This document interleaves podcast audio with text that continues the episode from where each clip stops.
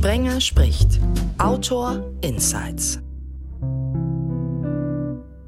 Sprenger spricht hier Hallo zusammen. Schön, dass ihr dabei seid. Schön, dass es auch immer mehr Follower und Followerinnen auf Instagram werden. Wenn ihr die Kommentare da seht, da verschönt mir regelmäßig ein Mann meinen Tag mit seinen Komplimenten und damit ihr auch gleich zu Beginn ins Schmunzeln kommt, erklärt euch dieser treue Hörer, warum er mir zu Weihnachten drei Flaschen Wein geschickt hat. Servus, Georg Brun.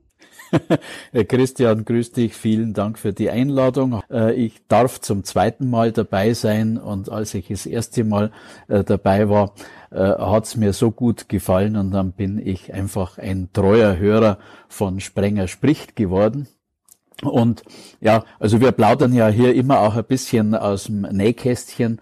Es ist ja so, der Christian hat gesagt, er wird von den Verlagen äh, nicht immer so ganz toll unterstützt. Und ich dachte mir, äh, sein Podcast kostet nix, äh, aber er ist so schön und unterhält mich so gut. Und da habe ich ihm einfach drei Flaschen zu Weihnachten zukommen lassen. Ein bisschen ein Sekt, Bubbles Against Troubles, ein bisschen Rotwein, das ist ja besonders gesund, und ein Weißwein, äh, wenn er mal ein Fisch isst. Also in diesem Sinne, glaube ich, ist der Christian jetzt halt auch gut aufgelegt. Jetzt wisst ihr, wie, wie ihr in den Podcast kommt. Das Schöne war, er hat mir dann geschrieben, das Rote wäre halt fürs Herzensprojekt, weil da so viel Liebe drin steckt. Also, ohne Flachs, wenn ihr auch mal dabei sein wollt, könnt ihr schreiben. Wenn ihr irgendwas auf dem Herzen habt, schreibt auch kontakt at sprengerspricht.de. Georg ist natürlich primär dabei, weil es von ihm seit Mitte Januar ein neues Buch gibt. Das ist dann weniger lustig, so viel sei schon mal jetzt verraten. Spüre meinen Zorn heißt das. Noch neuer ist das von Marc. Marc Sinan, Gleißendes Licht heißt sein Romandebüt. Hallo. Hallo. Ja, herzlichen Dank für die Einladung. Der Marc steht für vieles mehr als die gedruckten 263 Seiten, über die wir im Verlauf dieses Podcasts sprechen. Ihr werdet das auch zwischendrin immer mal hören, für was er noch so steht. Für vieles steht auch Ursula Kosser. Die war Redakteurin, Chefin vom Dienst und Reporterin bei RTL Aktuell. Die war beim Spiegel und hat 2011 ihr erstes Buch auf den Markt gebracht. Hallo Ursula. Ja, grüß Gott, sage ich dann, um mal so im Tenor zu bleiben, der gerade angesprochen worden ist. Also den ersten Verknüpfungspunkt haben wir gerade schon so mitbekommen mit München so ein bisschen. Achtung, der nächste. Also, stell auf den Tisch die letzten Rosen. Erna und Lilly, zwei Frauenleben im 20. Jahrhundert. So heißt der Titel von Ursulas ersten Buch und darin geht's auch um Ursulas Großmutter. So, und damit halten wir jetzt ein weiteres der vielen Bänder in der Hand, die diese Runde miteinander verknüpft. Das ist tatsächlich mein schönstes Buch, weil da mein größtes Herzblut drin ist, weil wir gerade ja schon die Farbe Rot hatten.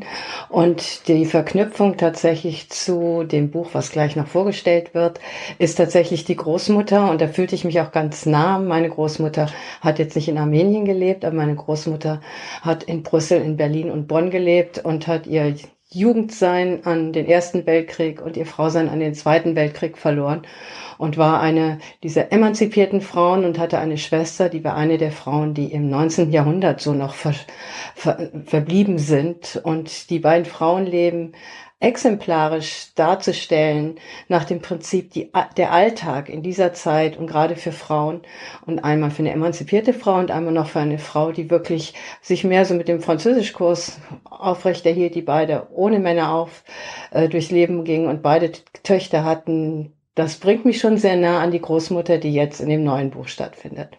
Also meine armenische Großmutter ist quasi, steht im Zentrum des Buches Gleißendes Licht.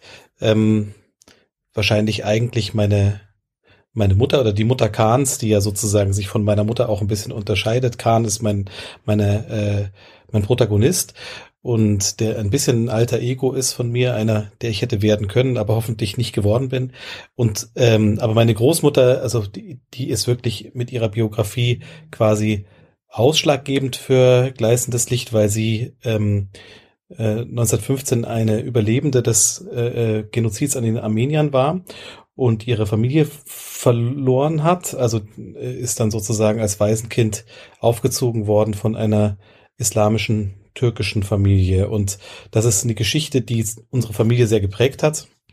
wie könnte das auch anders sein und bis heute nachwirkt. Und ähm, ja, mit der habe ich mich da literarisch beschäftigt. Vorher schon auf diverse Arten musikalisch, aber ich glaube, das war jetzt noch nötig, das auch quasi mit Worten zu tun. Wann ist denn die Großmutter geboren? Weil die Parallelen ja schon sehr groß sind. Auch wenn das ja. in Armenien und einmal in Deutschland, aber doch immer zu Kriegszeiten oder zu schwierigen Zeiten ja, also, hat. Genau, meine, meine, meine, also die, die Wahide, die, die als Armenierin Ani hieß, ne, ist 1908 geboren, äh, vermutet man. Das ist aber sozusagen, also in ihrem Pass stand meiner Erinnerung nach 1.1.1908. Das ist sozusagen so ein typisches Datum für äh, alle, die, die quasi, bei denen man es nicht genau weiß. Ob es jetzt 1908 oder 1907 war, das ist wahrscheinlich strittig, ne? aber un ungefähr 1908 geboren. Also zwei Frauenleben, die, meine Großmutter ist 1902 geboren, die mhm. eine Familie so geprägt haben, dass sich das bis zum Enkel hindurchzieht und ja. dass ein Enkel und eine Enkelin das Bedürfnis fühlten, das nun darzustellen und auch weiterzugeben und beides Geschichte zu erzählen aus dem Alltag heraus. Ich glaube, das ist überhaupt ein Anliegen, ne? weil das ist ja eine, das ist ja quasi eine, eine, eine äh, ähm, eine Beziehung, die sich in, in, die in jedes Leben hineinwirkt, nicht nur in, äh, also nicht nur die Geschichte der Traumatisierten äh, äh be betrifft uns ja heute, sondern also jede Biografie von den 1908 oder 1902 Geborenen wirkt ja bis heute nach. Nur äh, ähm, sind wir uns darüber eben nicht so bewusst. Das glaube ich, das merke ich jetzt auch an den ersten Reaktionen äh, über das Buch, dass das eigentlich jeder Leser und jede Leserin für sich selber auch so nachvollziehen kann, dass es immer diese diese Verbindungen gibt eben in die Generationen davor. Und ich glaube, das ist so irrsinnig wichtig, sich damit mehr zu beschäftigen. Es gibt ja in der Psychologie so sehr wohl die Untersuchung, dass man sagt, bis in die dritte Generation sind ähm, Kriegs, also sind äh, Enkel von Kriegsgeschädigten traumatisiert.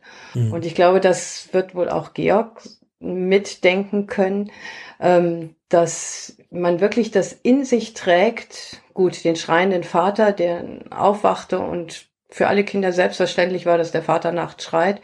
Oder die Großmutter, die in meinem Fall gesagt hat, Kind, das Einzige, was in deinem Leben wirklich wichtig ist, du musst immer allein zurechtkommen und immer dein Geld selber verdienen können. Verlass dich mhm. nie und nie auf einen Mann. Und das war nicht nur so emanzipatorisch gedacht, sondern das war vor allen Dingen aus zwei Weltkriegen geprägt gedacht, dass mhm. die Männer einfach nicht stattfinden fanden und Frauen alleine mit ihren Kindern zurechtkommen müssen. Ich weiß nicht, wie das im Geno Genoizid in, in Armenien war, aber sicher gibt es da Parallelen. Naja, also ich glaube, die, die Erfahrung ist insofern parallel, als dass sich, also das ist ein, das ist relativ gut erforscht mittlerweile hm, von von äh, äh, also an, anhand von von Überlebenden von von äh, äh, Verfolgung oder von Völkermorden, dass eben es dieses diese dieses massive Bedürfnis in der zweiten, dritten Generation nach Unabhängigkeit, auch Unabhängigkeit von Staat zum Beispiel äh, äh ja. äh, gibt. Ne? Und ich glaube, das eine ist die feministische Prägung, das finde ich auch sehr interessant, das ist sicherlich, also das kenne ich auch über meine Mutter sehr stark, ne? die, die äh, das allen jungen Frauen vermittelt hat und, und, und mir auch, dass man sozusagen sagen, unabhängig sein muss, sicherlich auch als, als Konsequenz der Erfahrung dieser starken Mutter. Aber nochmal dieser andere Aspekt, dass man eben sich am Schluss nur auf sich selber verlassen kann oder auf die Familie verlassen kann und da so quasi verschiedene äh, äh, Sicherheitsnetze um sich spannt, die eben möglichst außerhalb von gesellschaftlichen Rahmenbedingungen, die sozusagen für die gesunden, nicht traumatisierten selbstverständlich sind, stattfinden können. Ne? Also ihr habt ja äh, beide sehr, sehr äh, spannende Großmütter.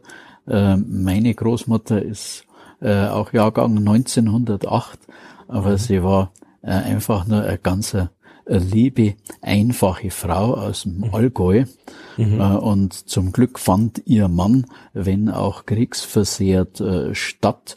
Äh, und ich verbinde mit meiner Großmutter äh, weniger, also jetzt äh, Geschichte, als äh, viel mehr äh, immer gutes Essen, weil ich als, als Kind äh, meine Ferien dann immer bei meinen äh, Großeltern väterlicherseits verbringen durfte und meine Oma hat also dann ganz oft meine Lieblingsessen gemacht und äh, was so um die, die Geschichte äh, geht, da wäre der Opa äh, der interessantere gewesen. Der ist aber leider äh, zu früh gestorben, also bevor ich ein Bewusstsein zu dem hatte, was so die Kriege, vor allem der Zweite Weltkrieg, äh, dann mit meiner Großelterngeneration gemacht hat, konnte ich ihn nimmer fragen. Also ich bin jetzt, ich will da nicht zu viel reden, aber ich bin schon ganz neugierig auf eure beiden Großmütter. Also das ja. Feministische oder ich würde sagen, mehr tatsächlich nicht feministisch, weil da ist noch so ein, auch schon mittlerweile auch so ein EU drin manchmal sogar, sondern mehr das Emanzipatorische meiner Großmutter war, dass sie, und das macht es so ein bisschen gebrochen aus der heutigen Sicht, äh, zunächst mal in der Anfang der Hitlerzeit das mit großem Positivum verfolgt hat, weil in Bonn, kommt, sie hat in Bonn dann gelebt, sie die Mitbegründerin der, oder die Gründerin der ersten Mütterschule in Bonn war. Der Hintergrund, der sich erst später eröffnete, war, dass Hitler ja sehr dafür war, dass die Frauen Mutterkreuz und unheimlich äh, tolle Mütter und ganz viele Kinder und so etwas, dass sie in diese Richtung ähm, beeinflusst waren. Aber die Mütterschule, die da gegründet wurde, war das erste Mal eine, Schu eine ein Ort, wo Frauen hingehen konnten und die bei meiner Großmutter dann auch sagen konnten, mein Mann schlägt mich, was mache ich denn dann?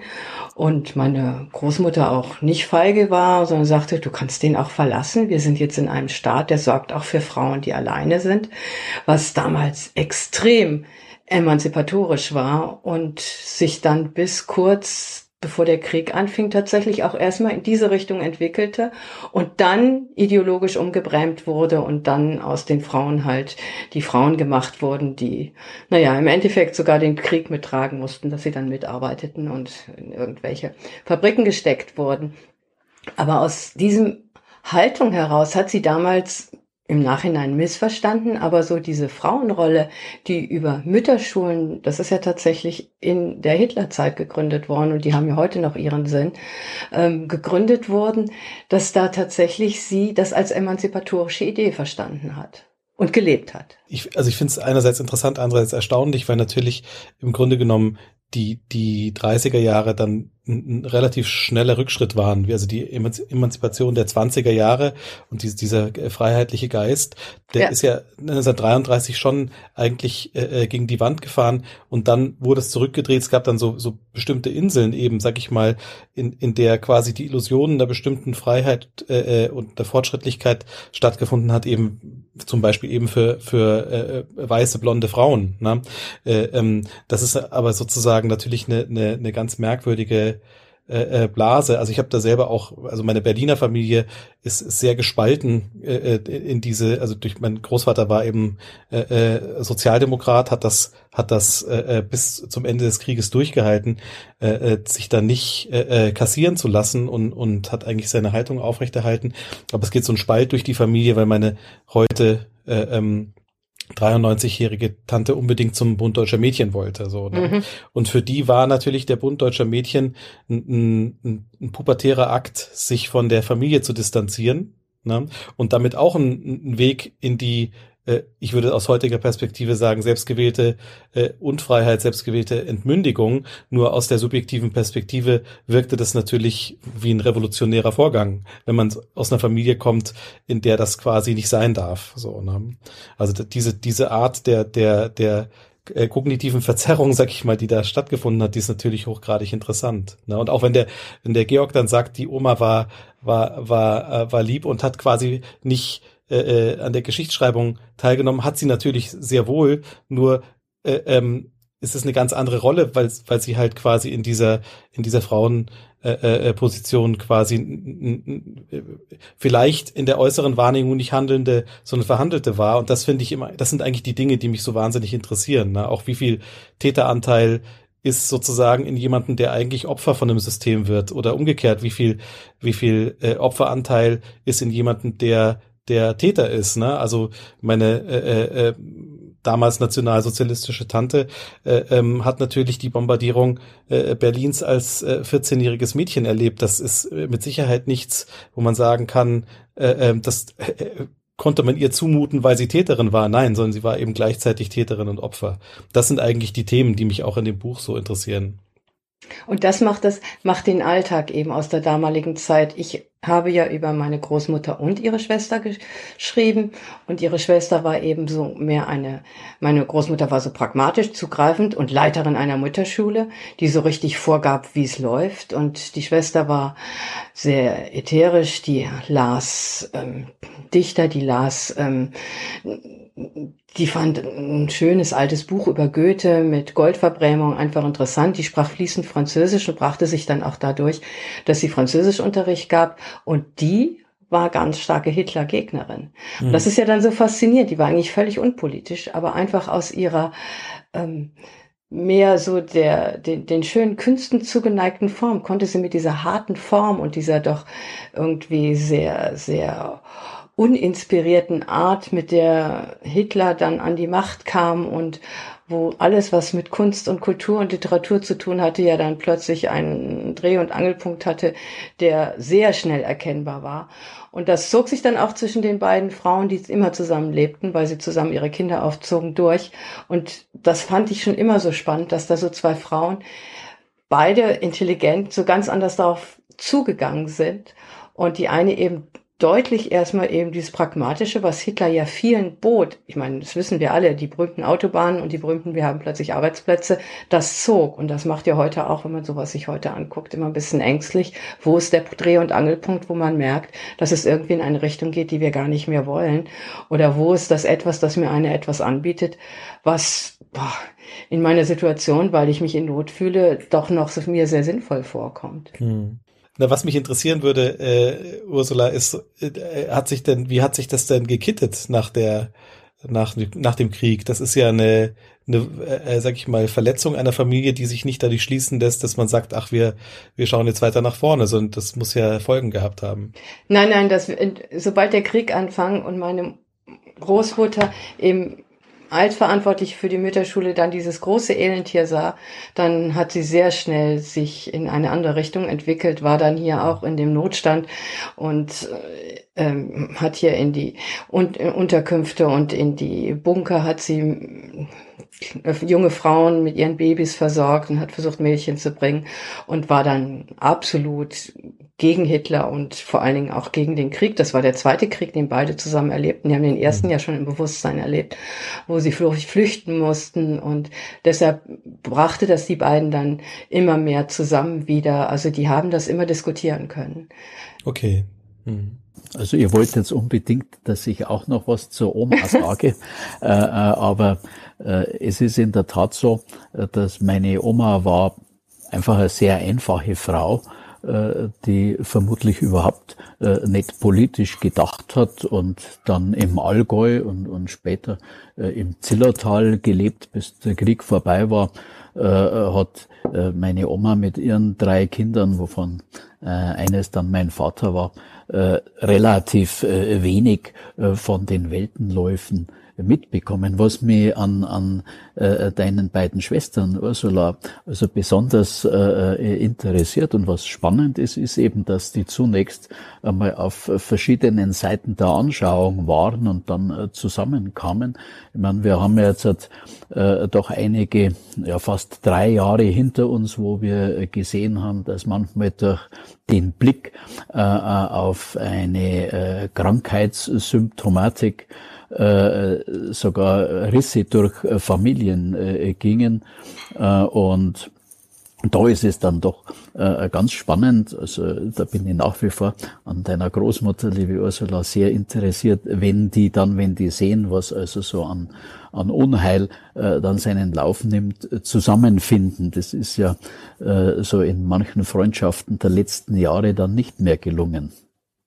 Ja, die haben wir hatten hier im Haus, das sind geflohene ähm, junge Frauen aus Brüssel, die sind in Brüssel geboren. Der Vater war ganz reich, hat dann im Ersten Weltkrieg alles verloren, hat in Bonn nochmal aufgebaut, hat im Zweiten Weltkrieg auch alles verloren, hatte hier aber ein Haus gebaut in der Bonner Südstadt und das war dann auch völlig kaputt.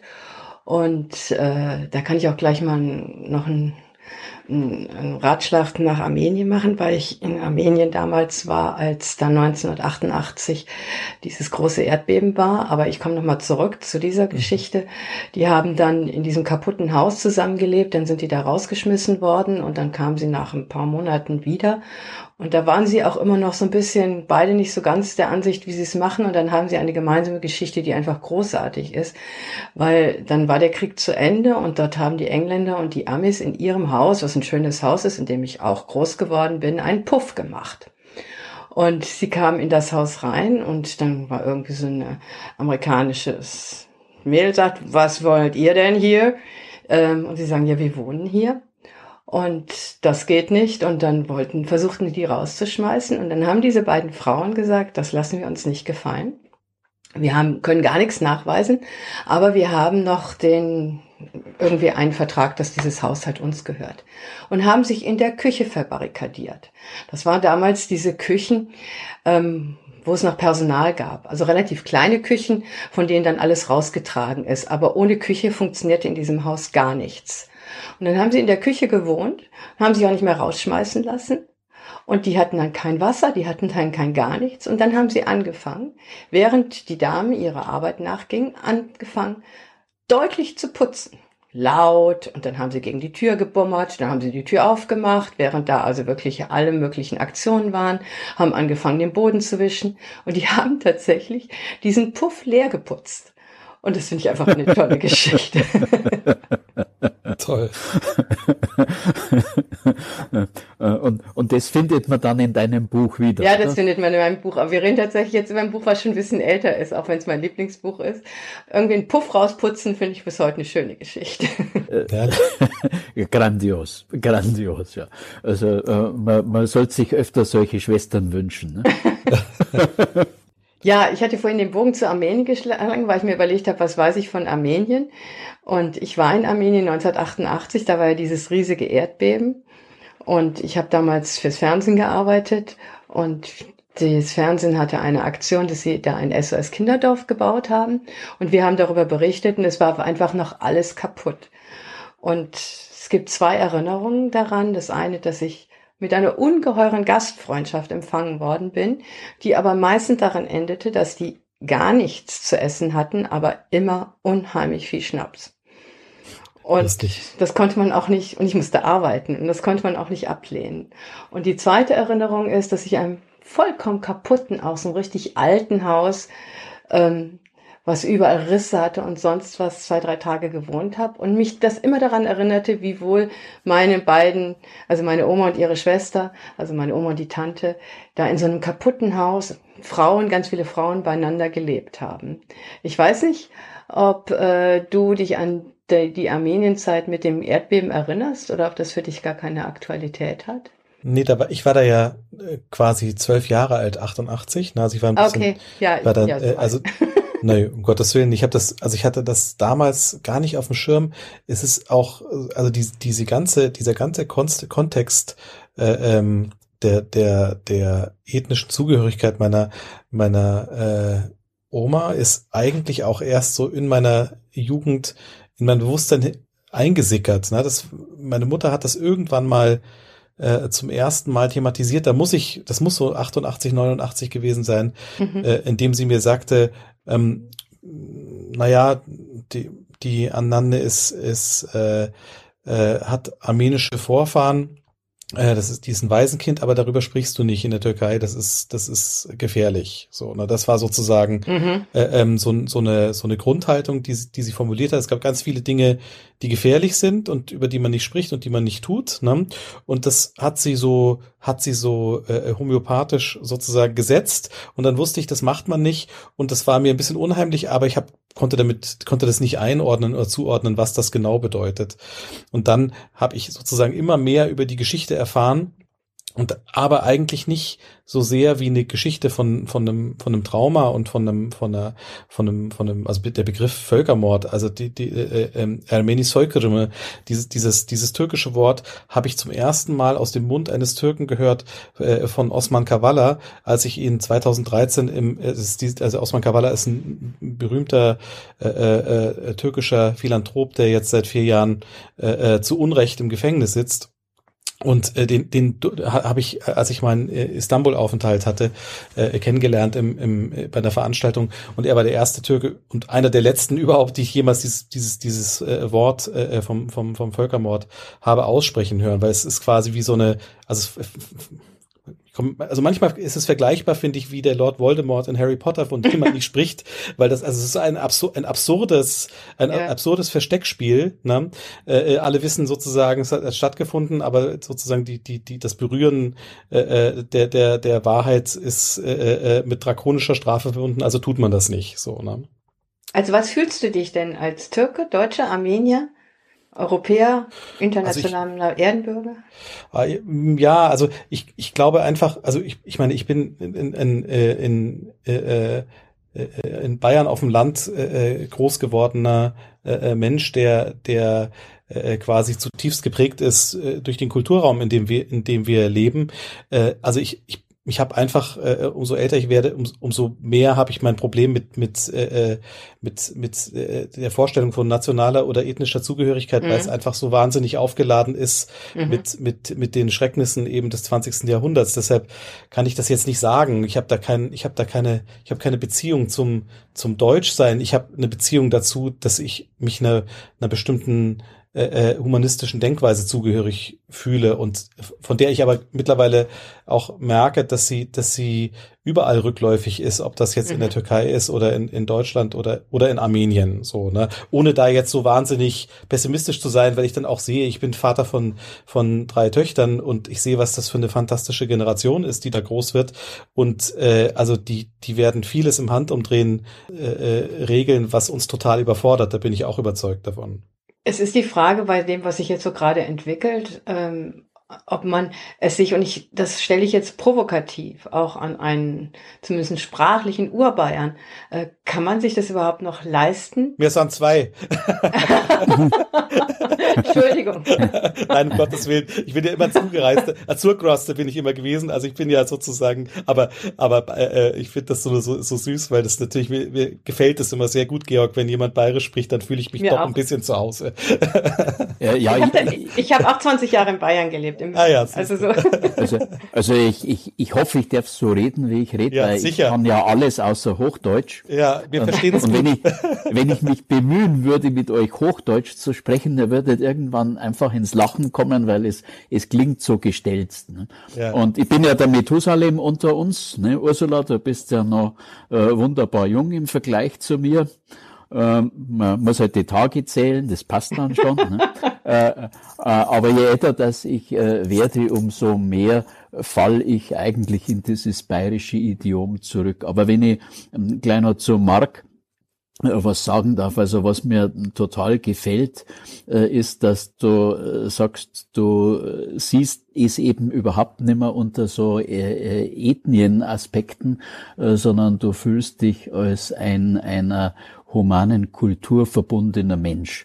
Ich meine, du bist Künstler und auch noch einer, der also auf äh, mehreren äh, Künsten virtuos äh, spielen kann. Äh, und ich freue mich dann schon auf den Musikeinspieler, der dann irgendwann kommt, gell, lieber Christian, äh, damit wir dann begeistert Wow sagen können. Aber äh, genau das ist es. Und, und die, ja, die Zeit, in der wir leben, äh, die uns ein bisschen vielleicht auch ängstigt in die Richtung, dass genau dieses Denken, dass wir äh, einem humanen Menschenbild äh, verbundene äh, Menschen sind, also die, die Ängste kann ich verstehen, die habe ich auch ein bisschen. Und dann muss ich sagen, Marc, dann ist so ein Mensch wie du äh, natürlich ganz besonders wertvoll und ich finde es klasse, wie du auf Ursulas Frage geantwortet hast. Ach, das, ja. Also ja, ich möchte mich da gar nicht sozusagen, also wenn ich das, der, der, der, einerseits danke ich dir natürlich, dass du mir so ein schönes Kompliment machst, ne? Und ich möchte mich aber wirklich, also zutiefst nicht besser fühlen, sondern eben irgendwie, äh, äh, also eben ich glaube, eine, andere, eine anderen Sache zugehörig als einer Nation, weil ich meine, wir haben einfach das, das, also jede Form von, jede Form von, von Ideologie äh, ähm, oder, oder von, von, von, von äh, Vorstellung kann in etwas kippen, äh, äh was eben äh, fürchterliches Unheil mit sich bringt. Ne? Und ich glaube, wenn wir an einem Punkt sind, wo wir das so das, wo wir das so erfahren haben im 20. Jahrhundert, dass eben der Nation, dass eben diese Vorstellung von Nation und Nationalismus so verwüstend ist, ne? An dem Punkt müssen wir doch sagen, wir müssen eine andere Form der Zugehörigkeit finden, die nicht so, die nicht so äh, vergiftet ist, ne? Und ich, ich glaube, das ist, das ist, das ist total möglich, ne? Und, und ich habe, ich hab, wenn ich das kurz sagen darf, ich habe am Wochenende ein wunderbares Buch gelesen, für das ich gerne werben möchte. Heute ist es ein ganz, ganz schmaler Band von Lukas Bärfuß, der heißt Vaters Kiste, ne? Und der beschreibt, der beschreibt sozusagen, wie eigentlich wie auch äh, äh, Nation und wie eben so ein, so ein Prinzip wie also äh, äh, äh, äh Erbschaft, ne?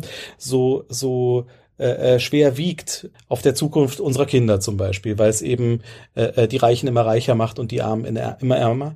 Und, und er beschreibt dann, ähm, wie vor Darwin es ganz andere Vorstellungen gab. Und da gibt's eben, er spricht von einem, von einem äh, Mann, der Carlyle hieß, ne? und der sagte, ich, ich sag euch, ich lese es euch kurz vor, weil ich es gerade zur Hand habe. Der begabteste Mensch kann nur die Reihe seiner eigenen Eindrücke beobachten. Seine Beobachtung muss daher ganz zu schweigen von ihren anderen Unvollkommenheiten sukzessiv sein während die Dinge, die getan wurden, oft gleichzeitig geschahen. Die Dinge, die getan wurden, waren nicht in einer Reihe, sondern eine Gruppe. Ne? Also das finde ich so eine fantastische Vorstellung. Wir können ganz viele Dinge gleichzeitig sein. Ne? Ich kann gleichzeitig äh, Türke, Armenier, Deutscher, äh, äh, äh Protestant äh, äh, und Sohn einer äh, Muslima sein. Und das ist alles alles total in Ordnung und manifestiert mich und ich muss mich sozusagen diesem Nationalen gar nicht zugehörig fühlen, weil das spielt dann in diesem Moment gar keine Rolle mehr. Das finde ich eine ganz großartige Vorstellung. Das ist das, was du hast drei Töchter, ich habe nur eine Tochter, aber ich habe auch äh, in meiner ganz aktiven Zeit, vor allen Dingen bei RTL, was ja ein junger Laden war, äh, der Spiegel war nicht so ein junger Laden, aber RTL war ein junger Laden, begeistert zugeschaut, wie vor allen Dingen Frauen so viel selbstverständlicher mit Dingen umging, als ich es noch mich getraut habe, die immer noch so von so einer Vaterfigur und Autoritäten geprägt war, und dass ich das ganz wunderbar finde, dass man so vieles gleichzeitig sein kann. Ich will jetzt sagen, gar nicht sagen, früher war das aber äh, alles schlimmer und jetzt wird alles besser oder umgekehrt, weil da glaube ich nicht dran. Ich glaube nur, dass der Schwerpunkt sich jetzt mittlerweile in eine andere Richtung entwickelt, dass die jungen Leute der Welt, solange sie ein bisschen wirklich bewusst denken, auch schon das ist jetzt fast eine Einschränkung, aber dass sie tatsächlich, ich lasse mal das Stichwort Last Generation, aber dies, dass sie tatsächlich die Problematik der Klimasituation in unserer Welt doch so ernst nehmen, dass sie das über Politik und über alles setzen. Und wenn da jetzt wieder so eine vergiftete Situation doch an allen möglichen Ecken und Enden zu entdecken ist, dann ist das bedauerlich und dann finden dieselben Strukturen wieder statt, wie wir sie immer wieder erleben, dass sich mit derselben Idee mehrere Parteien so unterschiedliche Wege gehen, dass sie es nicht mehr gemeinsam schaffen. Mhm. Georg hat ja eben schon gesagt, Mensch, ich freue mich auf Musik. Und Marc, ja natürlich. Dann hören wir jetzt mal, bevor du uns danach sagst, was das ist und was du noch so alles machst.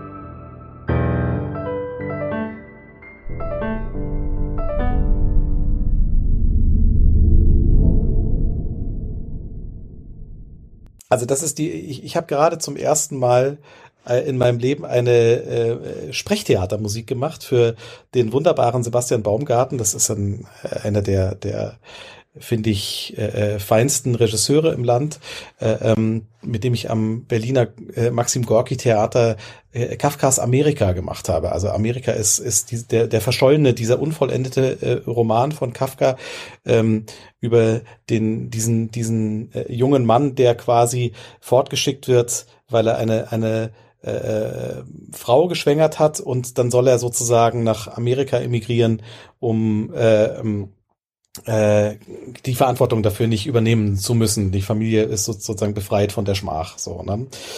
Und äh, genau, und deshalb, das passt jetzt auch ganz gut in unser Format, weil es eben ganz kurze Musikstücke sind. Also das ist die 30 Sekunden Ouvertüre gewesen, die quasi wie eine Explosion ins Publikum fällt, äh, äh, kurz bevor das Stück losgeht, genau. Und es ist eine ähm, äh, Musik für zwei Player-Pianos. Also Player-Pianos sind selbstspielende Klaviere, ne? auch ein typisch amerikanisches Instrument, wenn man so möchte.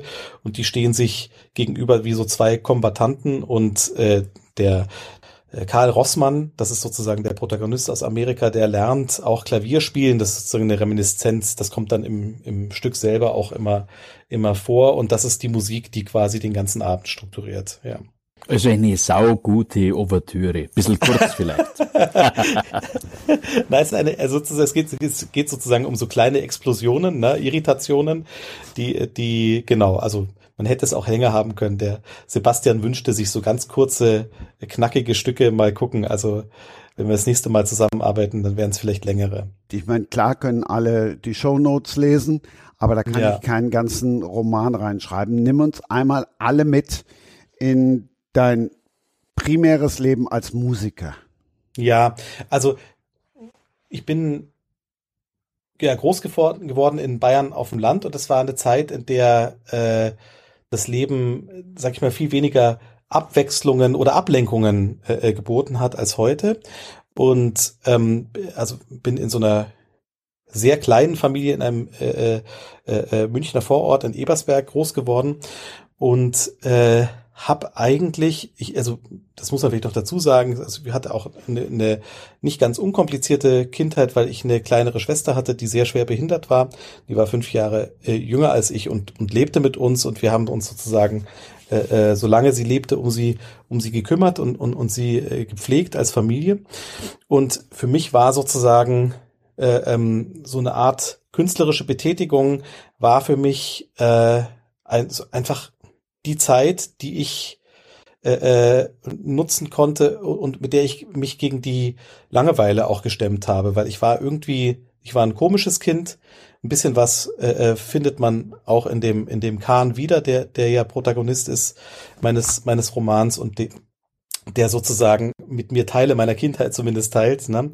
Und und äh, war ein bisschen war ein bisschen Einzelgänger auf eine auf eine Art, weil ich einfach auch ja andere andere ja vielleicht Schwierigkeiten hatte, vielleicht auch als andere andere Kinder und und habe mich einfach wahnsinnig viel damit beschäftigt, Musik zu machen, zu malen und zu schreiben. Das war mein das war mein Ding. Ich habe das einfach ich habe das einfach ganz ganz viel getan so ne? und äh, wollte dann als wollte dann als als junger Teenager habe ich dann auch proklamiert, ich möchte berühmter Autor und berühmter Komponist, nee, Gitarrist war das damals noch, berühmter Autor und berühmter Gitarrist werden. Und mein äh, äh, Gitarrenlehrer, der Leopold Henneberger, der bis heute Gitarrenlehrer da äh, auf dem auf dem Land bei bei äh, äh München ist, der sagte, na werden wir mal sehen, sagte er zu meiner Mutter, das da soll man den Mund nicht so voll nehmen, so ungefähr war das. Und das fand ich sehr, äh, ähm, das fand ich sehr herausfordernd, wie er das formulierte, muss ich sagen. Also ein bisschen was, so ein kleiner Stachel ist da bis heute geblieben an seinem Zweifel.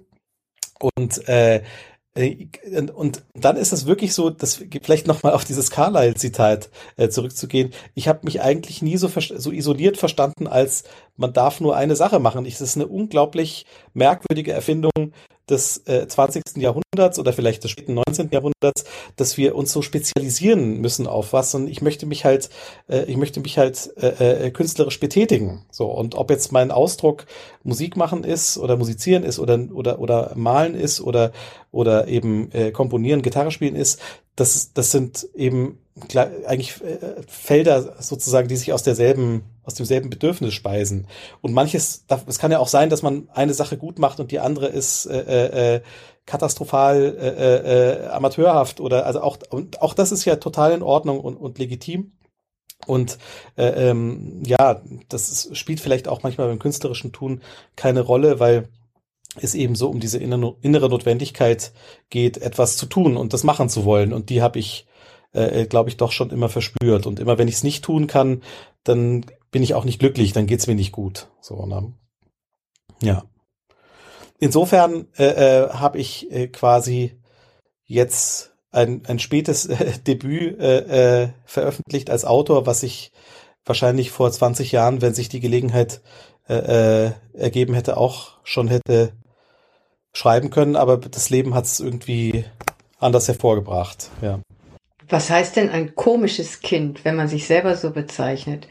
Vielleicht ein kreatives Kind, wenn man es bisschen Nee, also es ist schon, äh, wenn ich so, wenn ich so äh, äh, Kindheitsfotos von mir anschaue äh, und und äh, ähm, das so ein bisschen von außen betrachte, dann sehe ich da ein Kind, das auch so ein bisschen verstört aussieht manchmal, weil natürlich auch vielleicht eben ja manche Teile der Biografie nicht so ganz einfach waren. Also ich glaube, dass diese die Geburt meiner Schwester war ein wahnsinnig mhm. schwerer Einschnitt für für für äh, uns als Familie.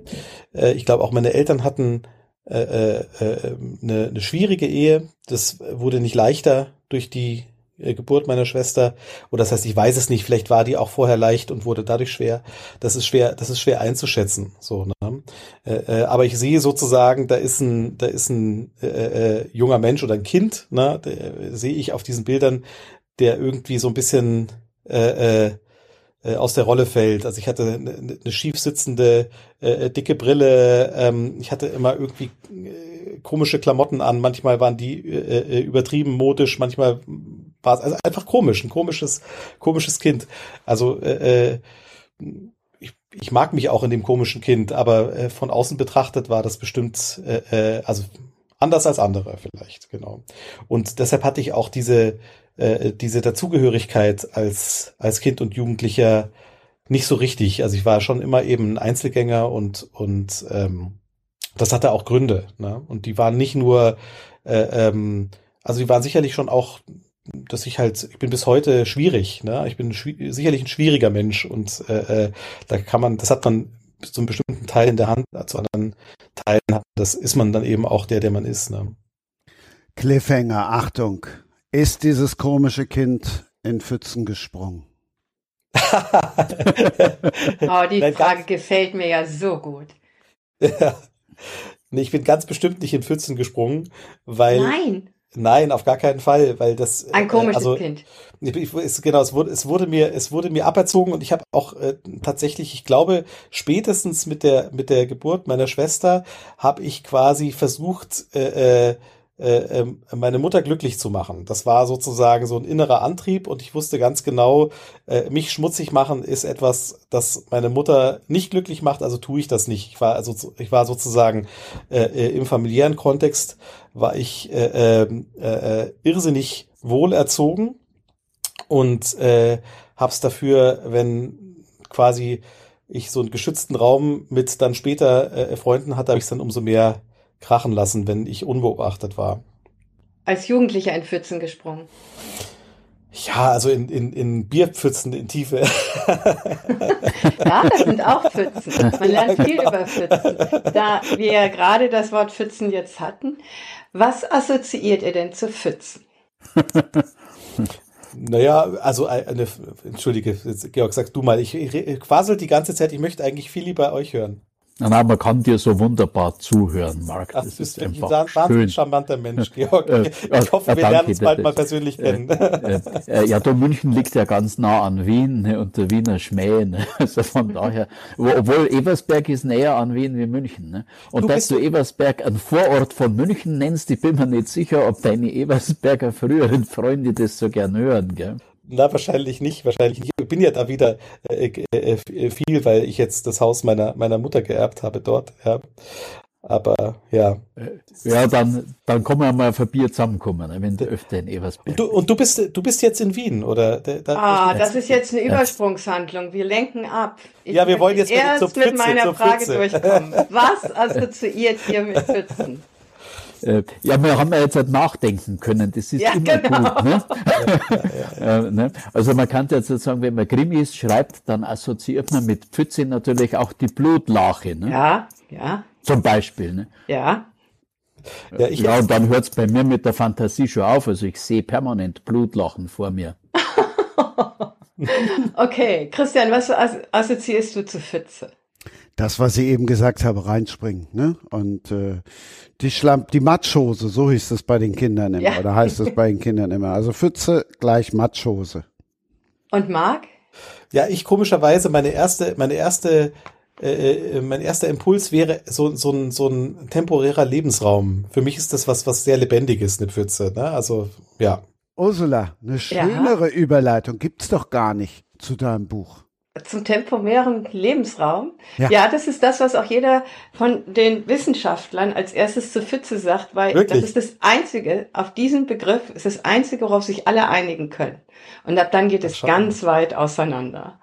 Und als ich anfing, als Nicht-Biologin, Nicht-Ökologin, Nicht-Nachhaltigkeitsjournalistin über Pfützen zu recherchieren, hatte ich nur noch einen anderen Satz, der auch immer gleichmäßig kam. Das war die Antwort von eben genau diesen Fachleuten.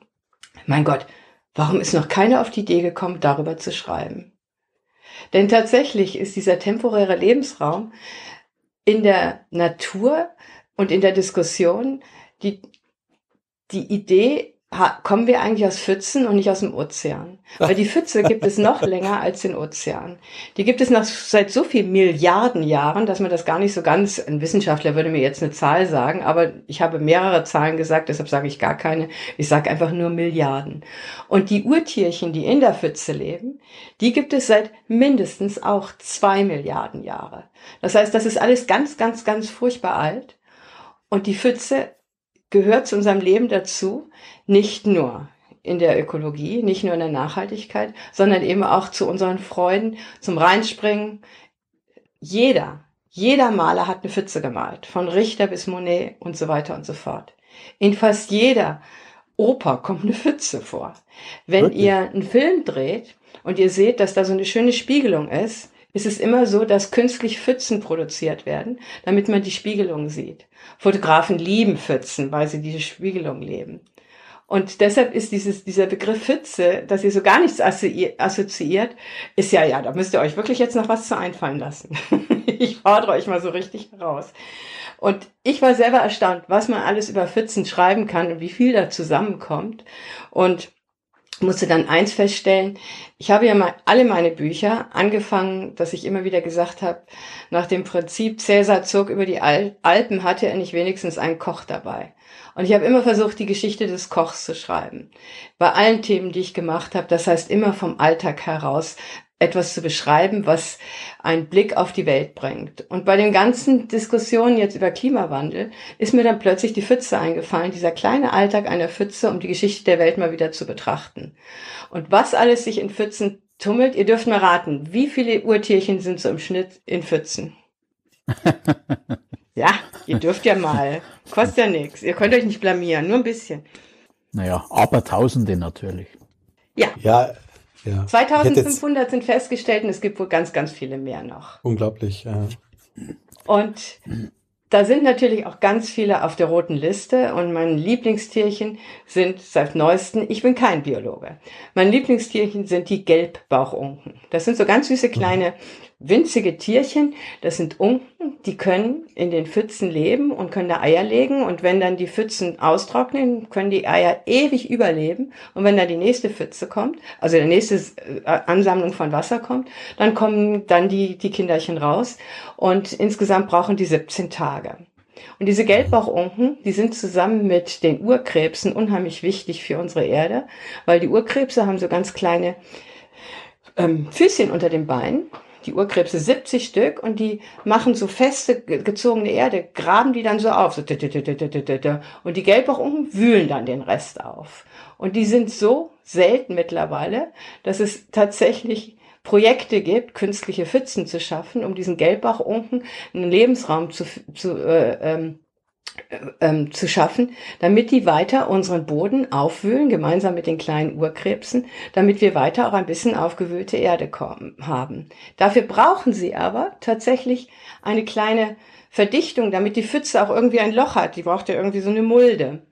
Und das ist jetzt ganz interessant. Das wurde früher von den von den ähm, Flügen oder von den Geräten, Kutschen und so weiter, wurde das so als, als in, in, in den Boden gegraben. Und in den letzten Jahren ist das tatsächlich ganz stark durch Panzer geschehen. Das heißt, Gelbachunken lieben Panzer. Das heißt, in der Döbritzer Heide oder in der Warner Heide oder überall, wo so Truppenübungsplätze sind, da gibt es ganz, ganz viele Gelbbauchunken.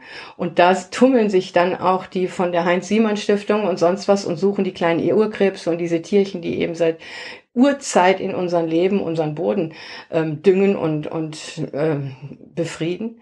Und seitdem es das nicht mehr gibt, versuchen die, den Pfützen zu bauen. Hier im Siebengebirge in Bonn ist jetzt, weil es kaum noch Pfützen gab diesen Sommer, haben die tatsächlich versucht, künstliche Pfützen für die Gelbbachunken zu bauen, so kleine Einfamilienhäuschen.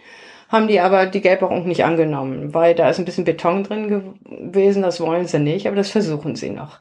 Das heißt, alles, was in der Pfütze lebt, ist erstmal ungeheuer interessant und ganz wichtig für unser Fortkommen. Aber die Pfütze macht auch Spaß.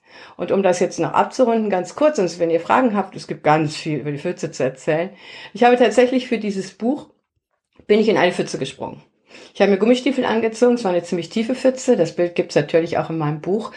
Äh, das Buch unterstütze ich mit ganz wundervielen schönen Fotos. Und da springe ich in meinem jugendlichen Alter so richtig in die Pfütze, patsch rein, bin pitsche patsche nass. Ich kann euch sagen, es war ein Riesenspaß. Ja, also wenn wir, wenn wir uns jetzt sehen würden, dann würde ich euch ein Foto von meiner letzten Gelbbauch-Unke, die äh, bei, bei Töpingen beim Spazierengehen gefunden habe, äh, äh, reinhalten. Äh, oh. Ja, ja, also äh, äh, ich, ich, wusste gar nicht, dass sie so selten sind. Also man Aha. findet sie nicht mehr so oft, aber äh, ich gehöre dann immer zu diesen, diesen Narischen, äh, wenn da in so einem äh, Pfützentümpel äh, Kaulquappen oder sonstiges Getier ist, dann muss ich da ja immer äh, eine in die Hand nehmen und angucken und die musst dann auf den Rücken drehen, dann siehst du ihren schönen genau. gelben Bauch. Ja, toll. Dann gucken sie, dann gucken sie dich ein bisschen verwundert ja. mit ihren Knopfaugen an äh, und dann drehst du das wieder um, lasst sie in die Pfütze zurück und zack, zack, zack, äh, verschwindet sie und dann findest du das auch nimmer, weil durch das, dass du sie in die Hand genommen hast, hast du ja äh, äh die, die Pfütze trübe gemacht. Ne? Ja, ja, ja. Äh, und, aber wenn man bei uns in den Bergen mit, mit dem Mountainbike unterwegs ist, auf den abgelegenen Forststraßen, äh, dann findet man äh, auch äh, ganz viele Lurche in den Pfützen und mhm. natürlich immer und immer wieder äh, die Kaulquappen. Du musst nur zur richtigen Zeit unterwegs ja. sein. Äh, oder auch die ja, ja, alles, alles. Also, also äh, meine Frau äh, schaut mir dann immer äh, äh ganz streng an, wenn also wir wieder an irgendeinen Tümpel kommen und ich dann sag, du, da sind jetzt entweder Lurche, Frösche oder Kröten drin. Ne? Also Aber, hast du sehr wohl ein Verhältnis zu Pfützen. Äh, äh, ja, ja, aber, aber an das habe ich halt jetzt nicht als erstes gedacht. Man, man outet sich ja auch ungern als der kleine Bub, der äh, immer noch nicht äh, erwachsen geworden ist, sondern immer noch, wenn er an seinem Kaulquappentümpel vorbeigeht, eine, eine Kaulquappe fangen will. Nicht besonders schön ist, wenn sie schon ihre Füße haben, aber gerade noch äh, der Schwanz dran ist, bevor dann äh, der sozusagen schwanzlose Lurch draus wird. Ne? Ja, so ist es. Aber äh, dann hast du ja dich tatsächlich ganz intensiv mit dem Leben in der Pfütze auseinandergesetzt. Das finde ich ja klasse. Ne? Ich habe nicht nur mit dem Leben in der Pfütze, sondern eigentlich habe ich vor allen Dingen dann auch mit dem Bild der Pfütze. Also eine Pfütze zu fotografieren macht so einen unfassbaren Spaß. Ich habe ein Jahr lang jetzt Pfützen fotografiert. Ich habe die Frühlingspfützen fotografiert. Das sind die, wo man diese kleinen Luftblasen sieht. Und wo mir dann eine bayerische Freundin erzählte, ah, wenn eine Luftblase auf der Pfütze ist, dann ändert sich das Wetter. Kann ich jetzt nicht nachweisen, aber kann man ja mal so dahingestellt sein. Während die Sommerpfützen, das sind die, die so ein bisschen so, so, vor allen Dingen auch so, so schöne Rillen werfen. Und wenn dann da der Blütenstaub drin ist und zwischen Frühling und Sommerpfütze, fantastische Bilder. Also die Natur macht so schöne Bilder. Und dann wird es noch schöner. Dann kommen wir zu Bildern, wie Pollock sich, glaube ich, nur von Neid ablassen kann. Ähm, zu den Herbstpfützen. Wenn da so bunte ähm, Früchte drin oder die Blätter sich drin schon äh, drin spiegeln oder man da wirklich reinguckt, fantastisch. Und dann kommen wir zu den allerschönsten Pfützen, das sind die Winterpfützen, wenn da das Eis drin gefriert. Das sind solche herrlichen Bilder.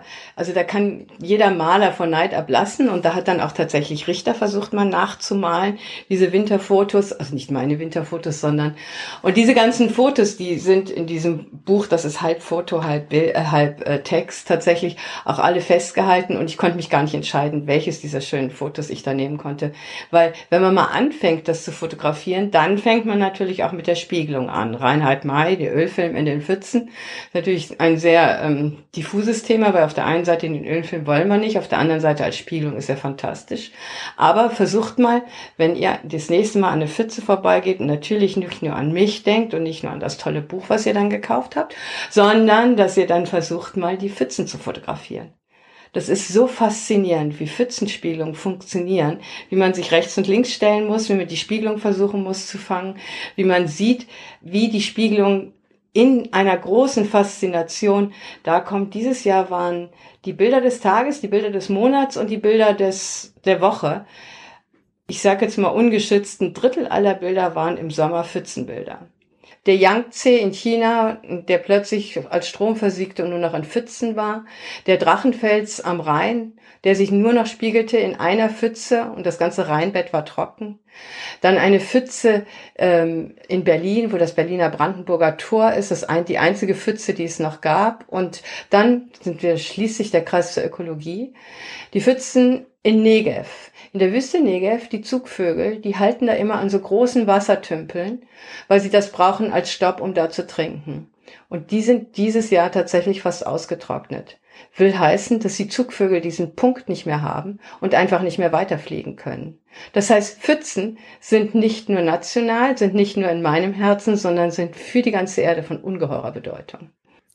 Na, wenn ich dich gerade so über die Winterpfütze habe reden hören, dann muss ich dran denken, dass ich heute dreieinhalb Stunden hier im Bregenzer Wald äh, durchaus über viele Winterpfützen gelaufen bin und dann kommt eigentlich der Mark ins Spiel, äh, weil wenn das Eis dann kracht und mhm. splittert, äh, dann sind wir beim Musiker. Ne? Mhm. Also das Krachen der Pfützen ist manchmal wie klirrende Musik.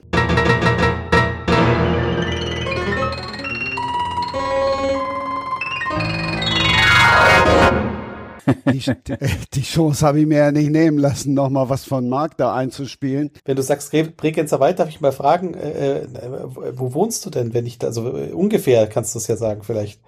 Na, ich wohne, ich wohne mitten in München in der Nähe vom äh, Stiegelmeier Platz. Ah, herrlich. Aber ich bin jetzt gerade äh, zehn Tage auf einem etwas außergewöhnlichen Skiurlaub. Ah, wunderschön. Äh, es ist weit und breit kein Skigebiet hier. äh, und äh, es, es gibt hier gar nichts. Wir sind also in einem winzigen Bergdorf, da gibt es gar nichts. Keinen Laden, keinen Kiosk und äh, nur ein kleines Hotel mit zwölf Zimmern. Das ist vollkommen verwaist und ich bin mit meiner Frau komplett alleine hier. Äh, sogar äh, die Hoteliers-Familie äh, ist, ist geflüchtet vor uns und wir dürfen äh, über den Kühlschrank hier schalten und walten und uns Brotzeit machen und Getränke haben wir en masse, vor allem ganz viel Schnäpse. Und äh, wir sind heute also dreieinhalb Stunden äh, äh, wandern gewesen äh, durch Schneeverwehungen und alles Mögliche und haben äh, einen einzigen Menschen getroffen. Und. Sensationell. Und Pfützen, ja, ja, ja, das ist, also Pfützen gibt's hier jede Menge, gefrorene Pfützen.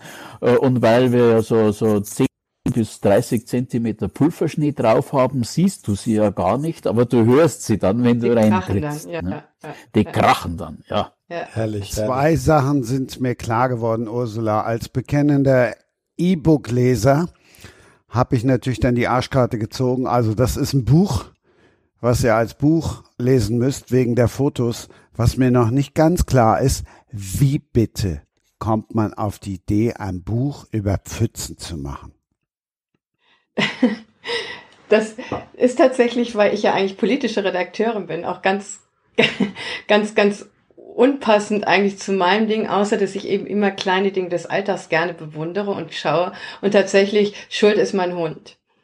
Ich gehe jeden Tag mit dem Hund und der guckt sich alles Mögliche an und natürlich findet der Pfützen toll. Und da ich meinen Hund natürlich auch furchtbar und schrecklich gerne fotografiere und ganz gern und viel fotografiere und natürlich mittlerweile auch ein extrem gutes Handy habe, das heißt mit dem Handy fotografiere. Ich weiß, das ist immer noch nicht ganz ganz echt gut, aber die sind so wahnsinnig gut geworden für so schnelle Fotos. Habe ich angefangen, den Hund und die Pfütze und dann kam ich über Pfützen und dann diese wunderschönen Pfützen und diese wunderschönen Bilder haben mich dazu gebracht, so, was ist da eigentlich in dieser Pfütze drin? Und dann habe ich geschaut, wo findet Pfütze eigentlich überall statt? Und sie findet ja auch in der Politik statt. Es ist ja so, dass man, also hier ist ja auch immer ziemlich viel Sport wird hier beschrieben.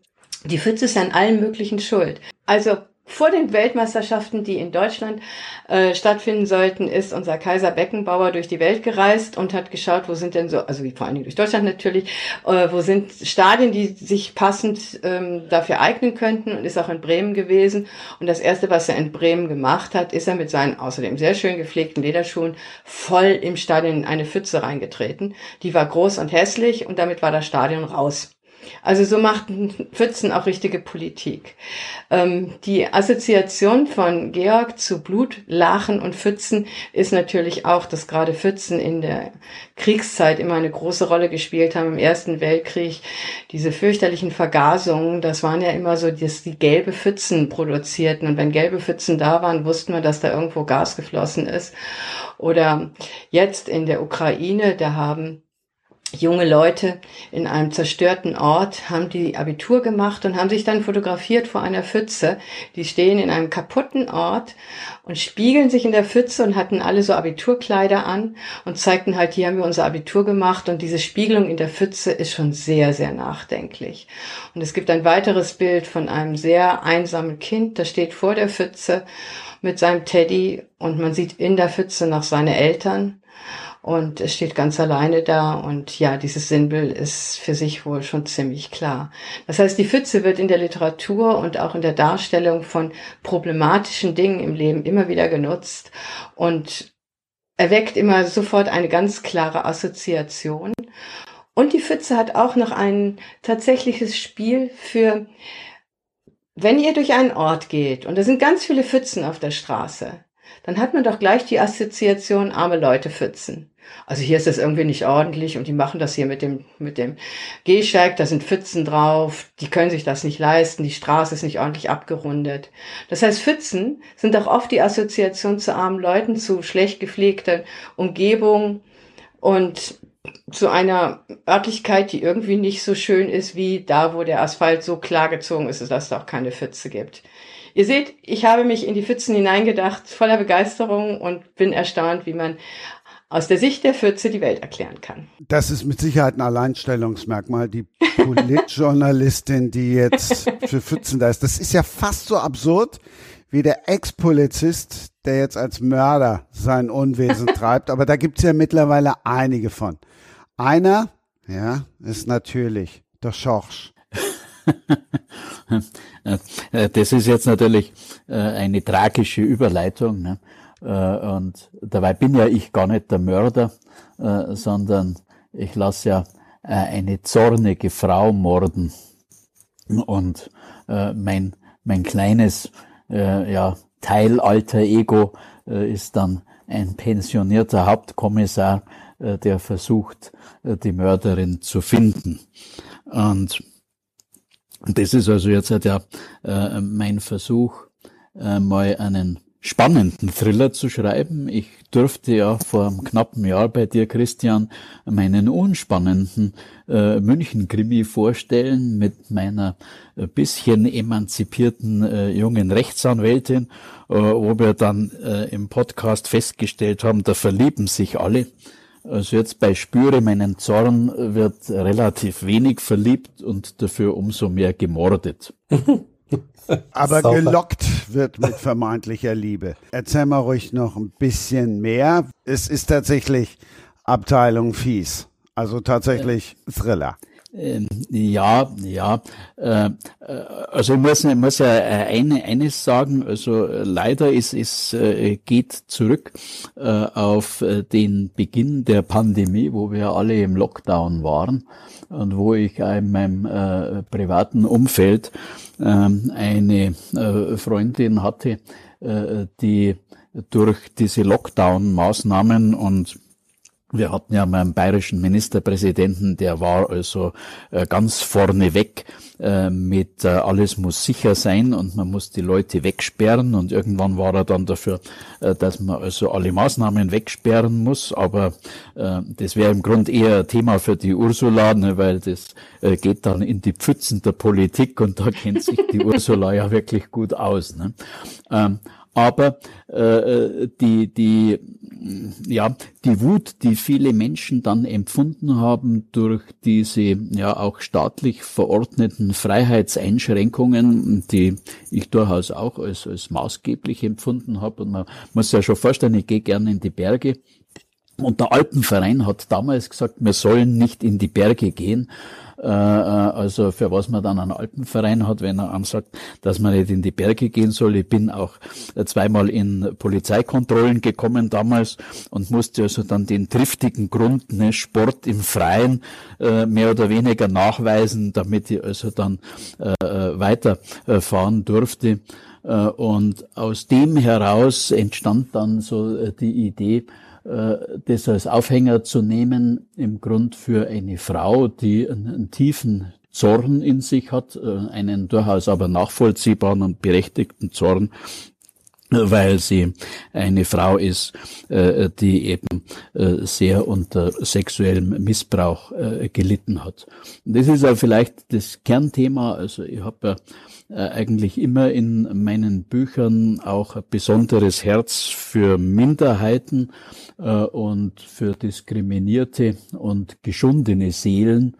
Äh, und es ist heute so, im, im wirklichen Leben äh, Menschen, die äh, so einen Missbrauch äh, hinter sich haben, die aller, allermeisten äh, ziehen sich in sich zurück äh, leiden oft ein Leben lang unter dem Trauma des äh, Missbrauchs und nur ganz wenige äh, wenden äh, äh also dann dieses Trauma nach außen äh, und äh, gehen dann in die Position eines Racheengels. Äh, und in Spüre meinen Zorn äh, haben wir es eben mit so einer Ausnahmeerscheinung zu tun, die einen Rachefeldzug startet und das verknüpft damit, dass es ja leider, muss man sagen, als Mann ganz viele Männer gibt, die über alle möglichen und unmöglichen Dating-Portale vor allem äh, eines wollen, nämlich möglichst unverbindlichen Sex. Äh, und das sind dann natürlich für so einen Racheengel äh, die geeigneten Opfer. Aber mehr darf ich jetzt halt wirklich nicht verraten, weil sonst äh, muss ja niemand mehr den Roman lesen, gell? Ein bisschen was musst du noch verraten, weil Ursula hat uns ja verraten, wie sie auf die Pfütze gekommen ist. Jetzt musst du uns natürlich verraten, wie du auf äh, Tinder gekommen bist. also, äh, da kann ich eine nette Anekdote erzählen. Vor einigen Jahren äh, war ich auf einer kleinen Fete eingeladen und hatte als Tischdame eine äh, ganz bezaubernde äh, junge Frau, äh, die sehr, Ursula, hör genau zu, emanzipiert genau. war, sehr selbstständig war. Äh, sie ist die Chefin eines kleinen mittelständischen Unternehmens und äh, sie hat gesagt, also es ist gar nicht so einfach, äh, einen netten Mann zu finden, mit dem man so mal ein bisschen durchs Leben gehen kann. Er sagt sie, gehst du auf diese, diese äh, ja, Dating-Seiten, die relativ viel Geld kosten.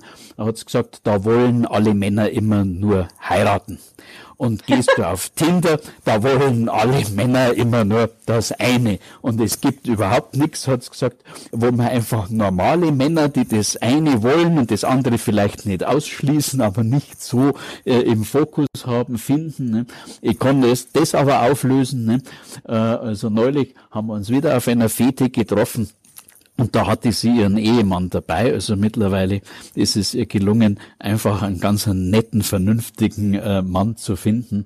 Äh, äh, und äh, das ist aber auch so was. Also ich selber war noch nicht auf Tinder, aber habe mir von etlichen eben erzählen lassen und finde, das ist heute halt in der heutigen Zeit, weil sich ja viele übers Internet kennenlernen, natürlich auch ein gutes Medium für einen Racheengel. Ne? Und wenn ihr allein, wenn ihr aufs Cover schaut, das erinnert schon so ein bisschen an die Cover von Jan Beck, der war übrigens auch schon mal natürlich bei Sprenger spricht.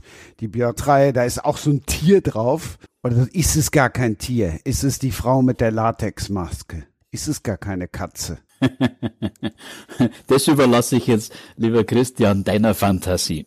Und wir überlassen euch der Fantasie. Und ihr könnt jetzt nochmal ein Stück Musik genießen, bevor wir dann zum dritten Teil kommen. Denn gleißendes Licht ist nicht nur Musik.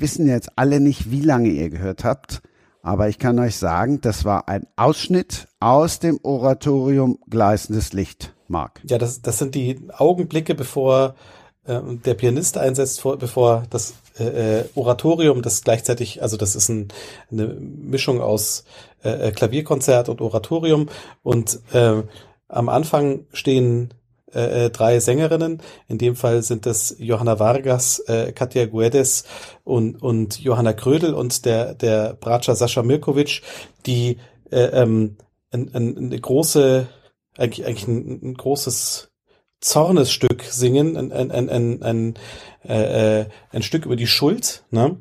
Und am Anfang dieses, dieses ähm, Oratoriums Gleißendes Licht äh, steht ein Zitat von, von Batsheva Dagan. Batsheva Dagan ist eine ähm, Frau, die heute 95-jährig noch in, in äh, Israel lebt, die äh, ähm, die Shoah überlebt hat in, in Auschwitz als, als äh, äh junges äh, Mädchen, dann nach ähm, äh, Israel kam und 1946 in der Palestine Post so ein, ein, ein, ein Rachebrief geschrieben hat. Also ein Brief, in dem eigentlich steht, alles das, was mir geschehen ist, das möge meinen Peinigern auch geschehen und beschreibt das dann sozusagen in biblischen Worten.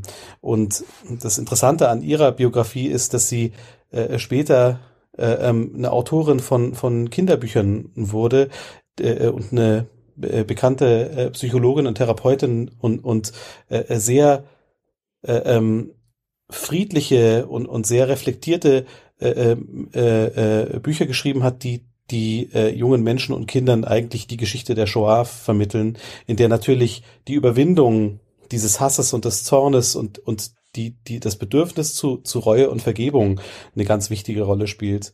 Und das ist auch der Grund, warum mein Text, äh, äh also mein, mein Roman Gleißendes Licht hat, heißt und gleichzeitig dieses Oratorium Gleißendes Licht äh, äh, heißt, die, die scheinbar nur wenig miteinander zu tun haben, außer einigen Sätzen von Batsheva Dagan, die in meinem Buch vorkommen, die ich jemand anderem in den Mund lege und, und einige Bibelzitate, die, die auch sozusagen verarbeitet vorkommen, ähm, geht es eigentlich darum, dass eben äh, ähm, so eine Tat wie ein, wie ein äh, äh Völkermord äh, erstens über Generationen wirkt und zweitens sehr viele unterschiedliche Reaktionen hervorruft, sehr unzivile Gefühle, von denen wir nicht einfach behaupten können, die seien nicht vorhanden und sie äh, durch Verschweigen sozusagen überwinden, sondern wir müssen sie adressieren. Und das, das tue ich in dem, in dem Buch. Aber im Grunde genommen passiert das ganz beiläufig. Es passiert eigentlich äh, ähm, anhand einer, einer relativ, sag ich mal, äh, ähm, gewöhnlichen oder schönen äh, Liebesgeschichte. Mein, mein, mein Protagonist Khan ist verliebt in eine, in eine andere Teenagerin, Sisi. Äh, die, die kommen zusammen als, als äh, ähm, äh, junge Jugendliche, so mit äh, 16, 17 Jahren und haben eine sensationelle Beziehung. Und diese Liebe, die zerbricht daran, dass dieser Kahn so ein Beschädigter ist. Der ist, der hat, der ist ein, der ist, der, der tickt nicht ganz richtig, der ist komisch, so, ne?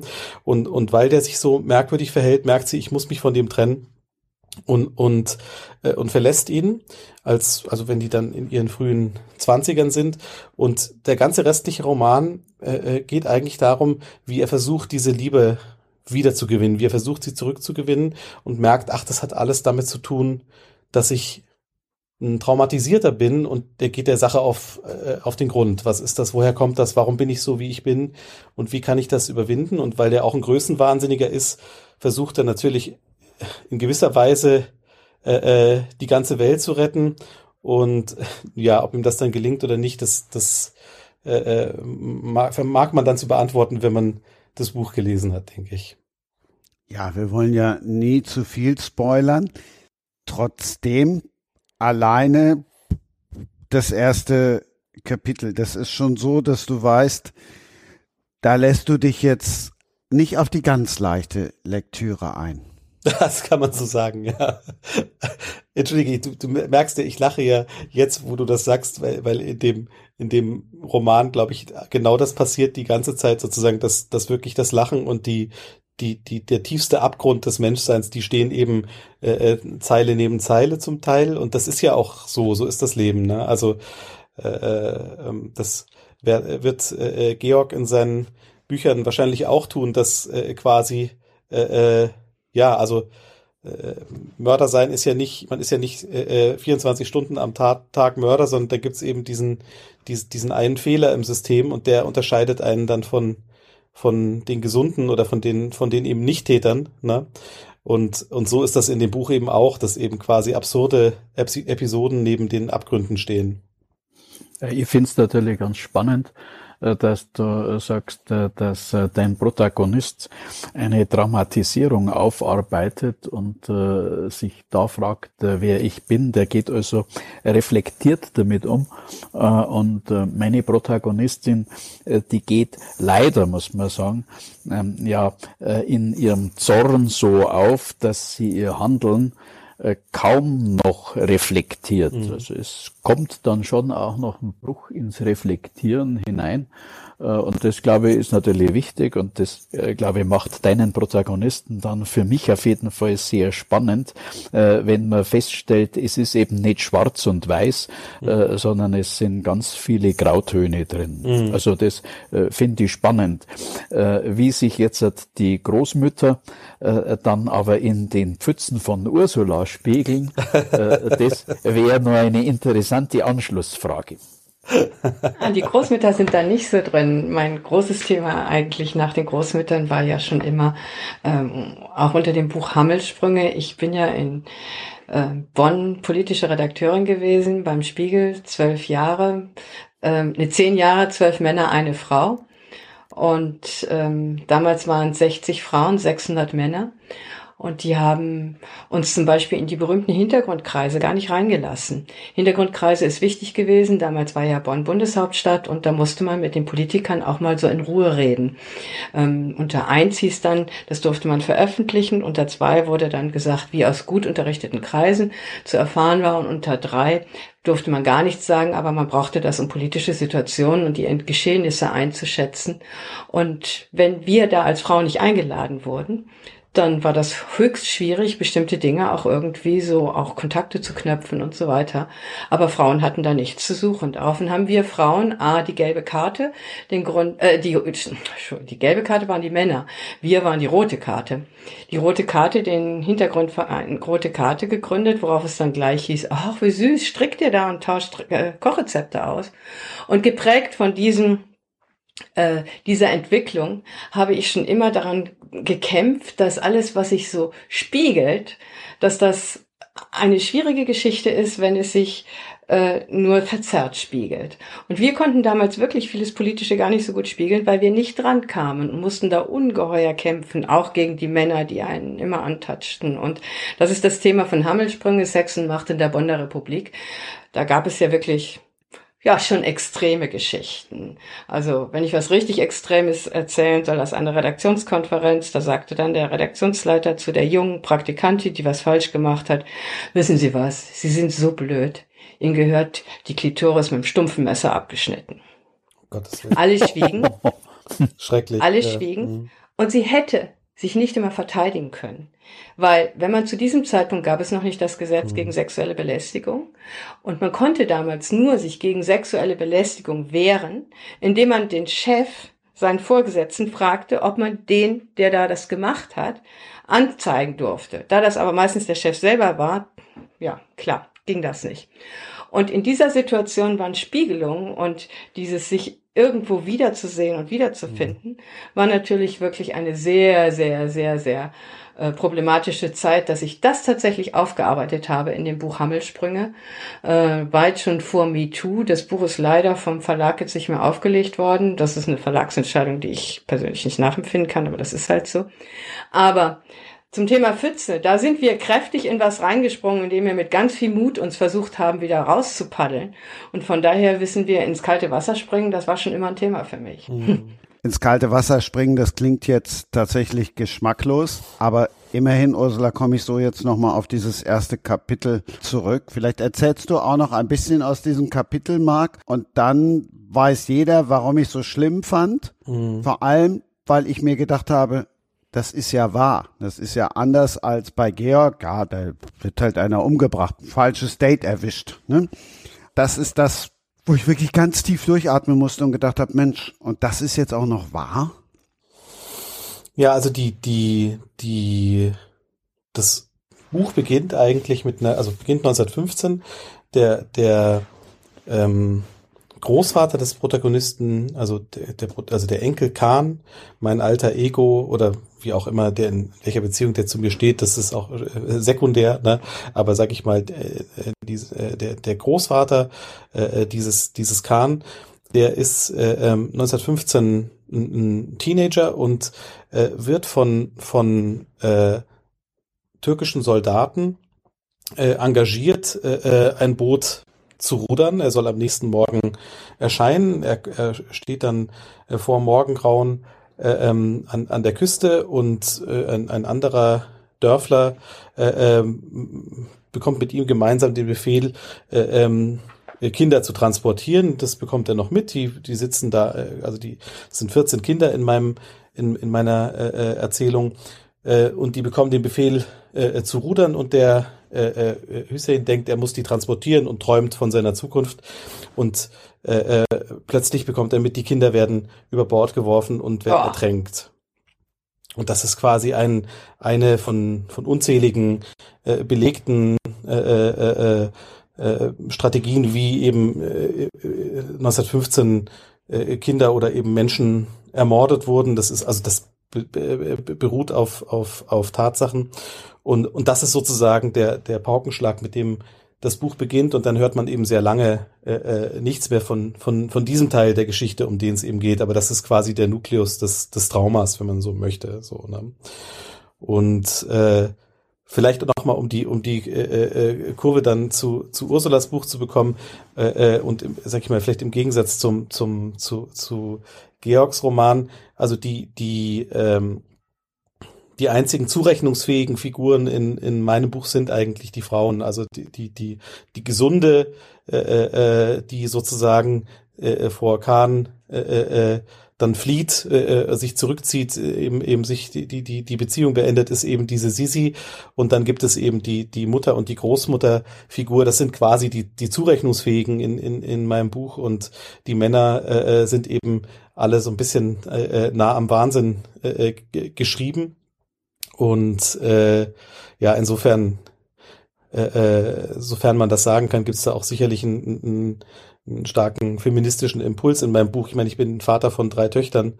Was soll ich anders sein als als äh, äh, äh überzeugter Feminist? Ich glaube auch sozusagen, wenn uns eine Chance bleibt äh, äh, als Gesellschaften und äh, dann dann das äh, uns die Frauen aus dem äh, den, den Karren aus dem Dreck ziehen. Uns Männern ist es in den letzten 300.000 Jahren nicht so richtig gut gelungen. Ich glaube, da ist mal Zeit, äh, das ein bisschen zu teilen, äh, die, die, die ähm, Möglichkeit, da andere Wege zu gehen, ja. Ich finde das sehr schön, dass dein alter Ego, also dieser Kahn, ich habe das Buch ja noch nicht gelesen, dass dieses alter Ego, äh, wie du das dann interpretierst, auch in dieser furchtbaren Situation und wie du da immer wieder deine Gedanken reinbringst. Und da habe ich jetzt doch eine Frage auch noch an Georg. Ist bei dir denn auch irgendwas ähm, aus deiner eigenen Biografie mit da verarbeitet, vielleicht auch in dieser Frauenfigur? Oder äh, dein Zorn, den du am liebsten natürlich nicht in Mord ausgelebt hättest, aber den du dadurch loswirst, dass du meinetwegen nicht wandern durftest und dass du so von der Staatsmacht dich doch gegängelt gefühlt hast oder so? Äh, nein, im, im, im Zorn äh, fühle ich mich tatsächlich äh, gar nicht zu Hause. Wobei also feministisch äh, ist dann äh, meine Mörderin auch, weil wir ja wissen, dass äh, Serienmorde äh, werden ganz, ganz, ganz überwiegend von Männern begangen und dann muss man den Frauen auch mal die Gelegenheit geben, äh, dass sie auch einmal eine Serienmörderin äh, hervorbringen. Also auch wenn man, wenn man ganz fiktiv und belletristisch und, und also meine Krimis sind ja Unterhaltungsliteratur, vielleicht mit einem gewissen Anspruch, mir interessieren immer die Themen, ähm, aber äh, ich habe da einen im Ruhestand befindlichen äh, Kriminalhauptkommissar und dem habe ich so ein bisschen was von dem mitgegeben, was mich kurz bevor ich mich entschieden habe, in Ruhestand zu gehen, auch bewegt hat, nämlich einfach dieser der Umgang mit dem Horror Vakui, was machst du, wenn du nicht mehr arbeitest. Ne? Mhm. Und äh, ähm, also ich bin Vater einer Tochter äh, und Ehemann einer Chirurgin die in äh, ihrem Umfeld äh, nur, nur Männer hat und immer wenn es auf Nacht heimkommt, schimpft sie über ihre Herren Kollegen. Und von daher bin ich also mit dem Thema, das du in deinem Hammelsprung ja besonders, ja schmerzhaft wahrscheinlich schilderst, auch wie du gesagt hast, dass ihr ja zu ganz vielen nicht hinzugezogen wurdet. Also die Diskriminierung von Frauen in unserer nach wie vor von Männern beherrschten Gesellschaft äh, ist noch nicht überwunden.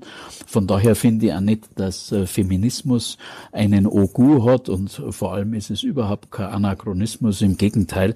Äh, und da ist also insofern auch meine Protagonistin, obwohl sie eben ihrem Zorn erliegt, auf ihre Art auch eine starke Frau und ich habe eine starke Frau an meiner Seite äh, und von daher äh, steckt in der starken Frau äh, schon was von mir drin, aber glücklicherweise nicht der Zorn. Ich bin kein zorniger Mensch. Ich finde das toll, mit zwei Männern zu reden, die fast mehr den Feminismus hochhalten, als ich ihn mittlerweile hochhalte.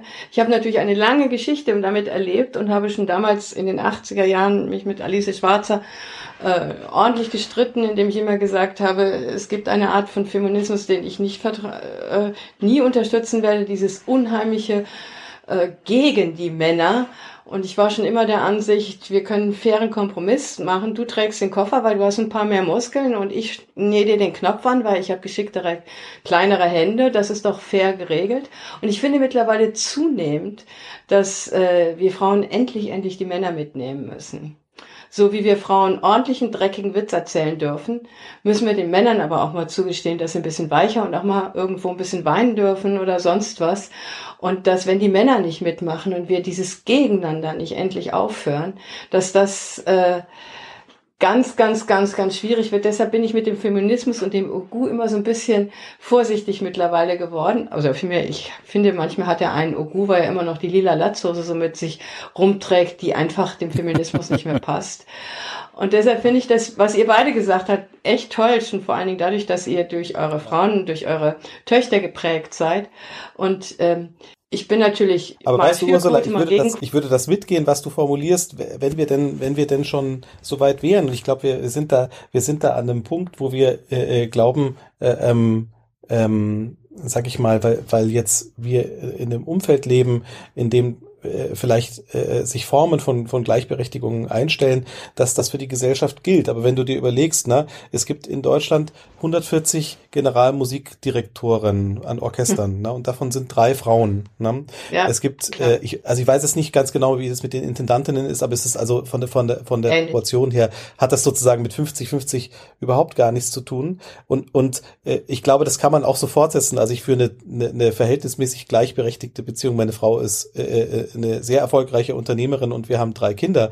Und äh, ähm, nichtsdestotrotz kann ich nicht behaupten, ich hätte äh, äh in den letzten 17 Jahren, also meine älteste Tochter wird jetzt wird jetzt 18 dieses Jahr, hätte ich äh, äh genauso viel äh, äh für die Kinder und äh, für den Haushalt und all diese Dinge getan, wie mhm. sie das, das das ist nicht der Fall. Ich kann das also ich ich bemühe mich, ne? Und, äh, aber es gibt mhm. sozusagen einfach ganz äh, äh, krasse Muster, in die wir äh, als als äh, wie auch immer engagierte äh, äh, Männer äh, zurückfallen. Gibt es bestimmt auch welche, die machen das äh, äh, unendlich viel besser als ich. Das da bin ich bin ich auch davon überzeugt. Aber ich kann nur sagen, also wir sind von einer wir sind von einer gleichberechtigten äh, äh, äh, äh eine Gleichberechtigung, wo junge Frauen die gleichen Zugänge haben, also wirklich die gleichen, die gleichen Möglichkeiten äh, äh, sich äh, ein selbstbestimmtes freies Leben zu führen, so wie ich das als Mann kann, sind wir weit entfernt. Und deshalb stimme ich dir da immer, zu, klar. und, und deshalb bin ich da immer ein bisschen vorsichtig. Also ich würde eher sagen, ich würde das jetzt gerne äh, jungen Frauen äh, für die nächsten Generationen, bis wir sozusagen die, diese verflixte äh, Gleichstellung einmal erreicht haben und in der wirklich dann jeder auch entscheiden mag, wie er sein Leben leben möchte. Das heißt ja nicht sozusagen, dass, dass äh, sozusagen jeder jetzt unter dem Druck steht, ob äh, äh, Frau oder Mann erfolgreich sein zu müssen und äh, äh, Eltern sein zu müssen und die Spülmaschine auszuräumen und so weiter. Das kann ja jeder so gestalten, wie er will. Aber die Zugänge, die müssen wir erstmal, die müssen, die müssen gleich sein. Es muss gleichermaßen gleich sein, ob ich türkischer Abstammung bin oder armenischer oder oder äh, äh aus Westafrika komme. In, in Deutschland Zugang zu Bildung zu haben und zu einer, zu einer Möglichkeit, ein freies, äh, selbstbestimmtes Leben zu führen. Und das gilt eben äh, äh, leider nicht nur für Ethnien, sondern eben für Geschlechter in gleichem Maße, dass das nicht ausgeglichen ist. Und deshalb halte ich das auch gerne aus, dass das konfliktreich ist. Ich finde, das müssen wir auch aushalten, dass das einfach, das ist kein, das ist kein ziviler Übergang. Wir können nicht sagen, wir kriegen das jetzt hin und es geht ohne Reibung. Nee, da müssen, da müssen Späne fallen und da müssen auch äh, Fehler sein. Und man kann dann auch sagen, nee, ich finde das total daneben, wie sich sozusagen jemand verhält, der eine radikale Position hat. Aber ich muss das genauso aushalten, wie die Frauen 300.000 Jahre ausgehalten haben, dass sie null Zugang hatten. Ne? Also das muss man sich mal vorstellen. Wir sprechen wirklich von 300.000 Jahren Patriarchat. Und da können wir jetzt nicht sagen, ach, in, in, jetzt 30 Jahre haben wir uns bemüht, jetzt muss das ohne Reibung äh, müssen alle äh, zufrieden sein. Das, also da bin ich ein bisschen radikaler als du. Entschuldigung, darf ich kurz antworten? Ich bin nämlich jetzt so richtig begeistert. Alleine, dass ein Mann mir diesen Vortrag hält, finde ich ja schon so eine sensationelle Entwicklung. Die, äh, ich werde in, in Pro-Quote, die, das heißt, wir haben äh, Journalistinnen haben die Pro-Quote gegründet vor zehn Jahren ja. und gesagt, Leute, kriegt ihr das hin in so und so vielen Jahren, ähm, dass wir 30 Prozent Frauen in Führungsetagen haben? Haben sie natürlich nicht hingekriegt. Da werde ich zitiert mit folgendem Satz. Ähm, wofür genau brauche ich in dieser Führungsposition einen Penis nochmal? Ja. Und ähm, äh, äh, also natürlich rennst du bei mir offene Türen ein, aber ich finde es schon einen ungeheuren Vorteil, äh, Fortschritt, dass ein Mann mir diesen Vortrag hält. Das kannst du dir nicht vorstellen, dass als ich angefangen habe als Journalistin, das wäre so unmöglich, wie mein Besuch wahrscheinlich am Mars sein wird, bis ich hm. nicht mehr auf dieser schönen Welt bin. Also, also wirklich, das haben wir einen kleinen Schritt geschafft. Ja, wirklich, genau. Ein kleinen Schritt, nee, einen kleinen Schritt und einen großen Schritt für die Menschheit. Wie war das noch auf dem Mond? Naja, hm. jedenfalls diesen Satz, der passt, ja. Also ich bin dir sehr dankbar dafür, dass ich tatsächlich ein bisschen abgeklärter bin, vielleicht weil ich tatsächlich auch solche tolle Erlebnisse wie jetzt gerade diesen Vortrag erlebe und dass ich immer denke, genau das müssen wir machen wir müssen die Männer mitnehmen. Das hast du jetzt auch genauso damit formuliert.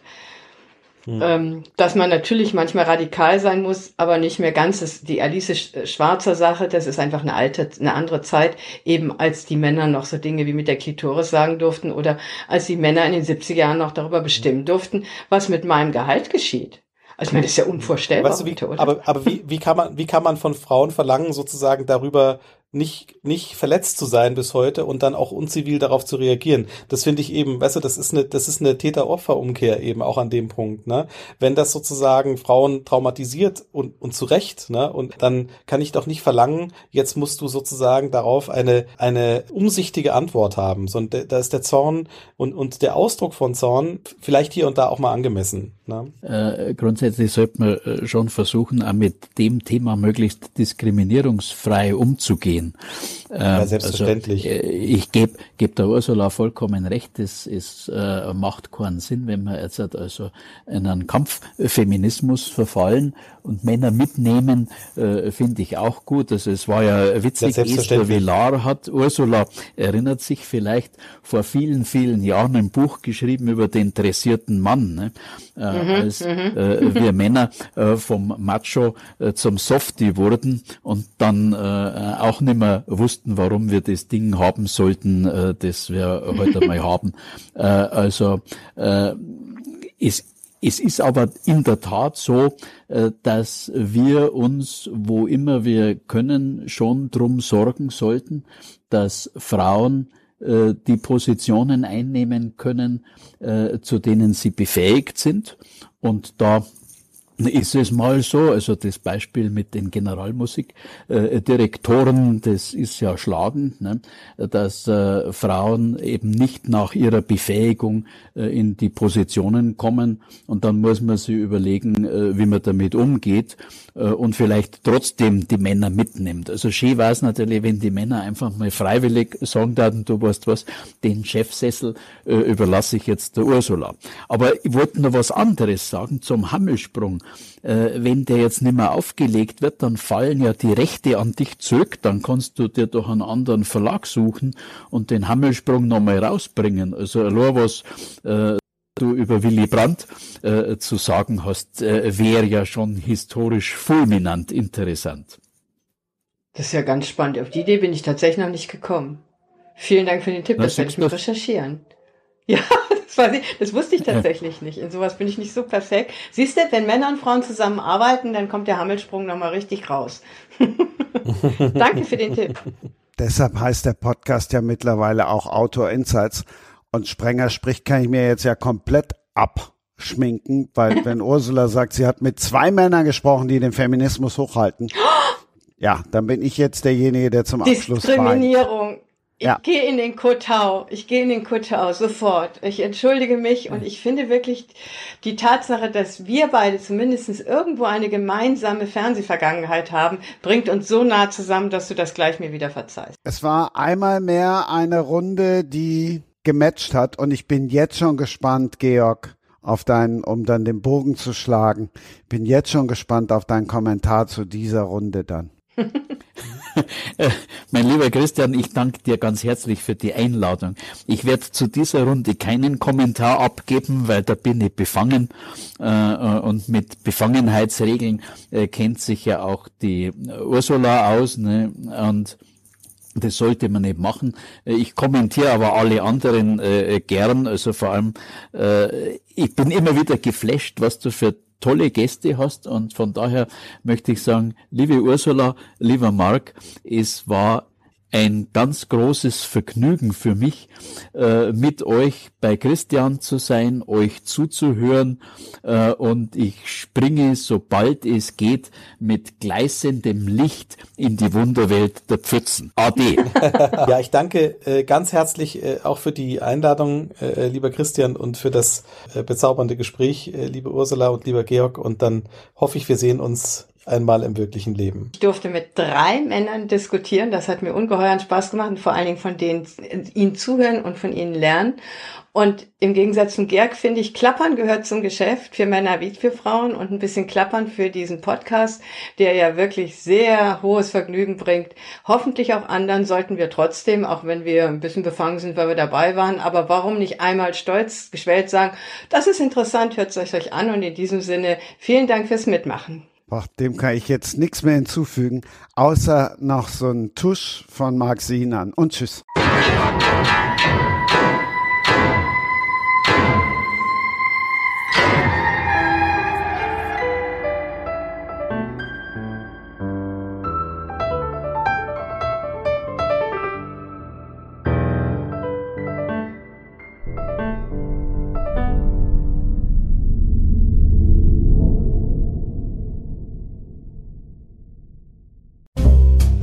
Das war Sprenger spricht.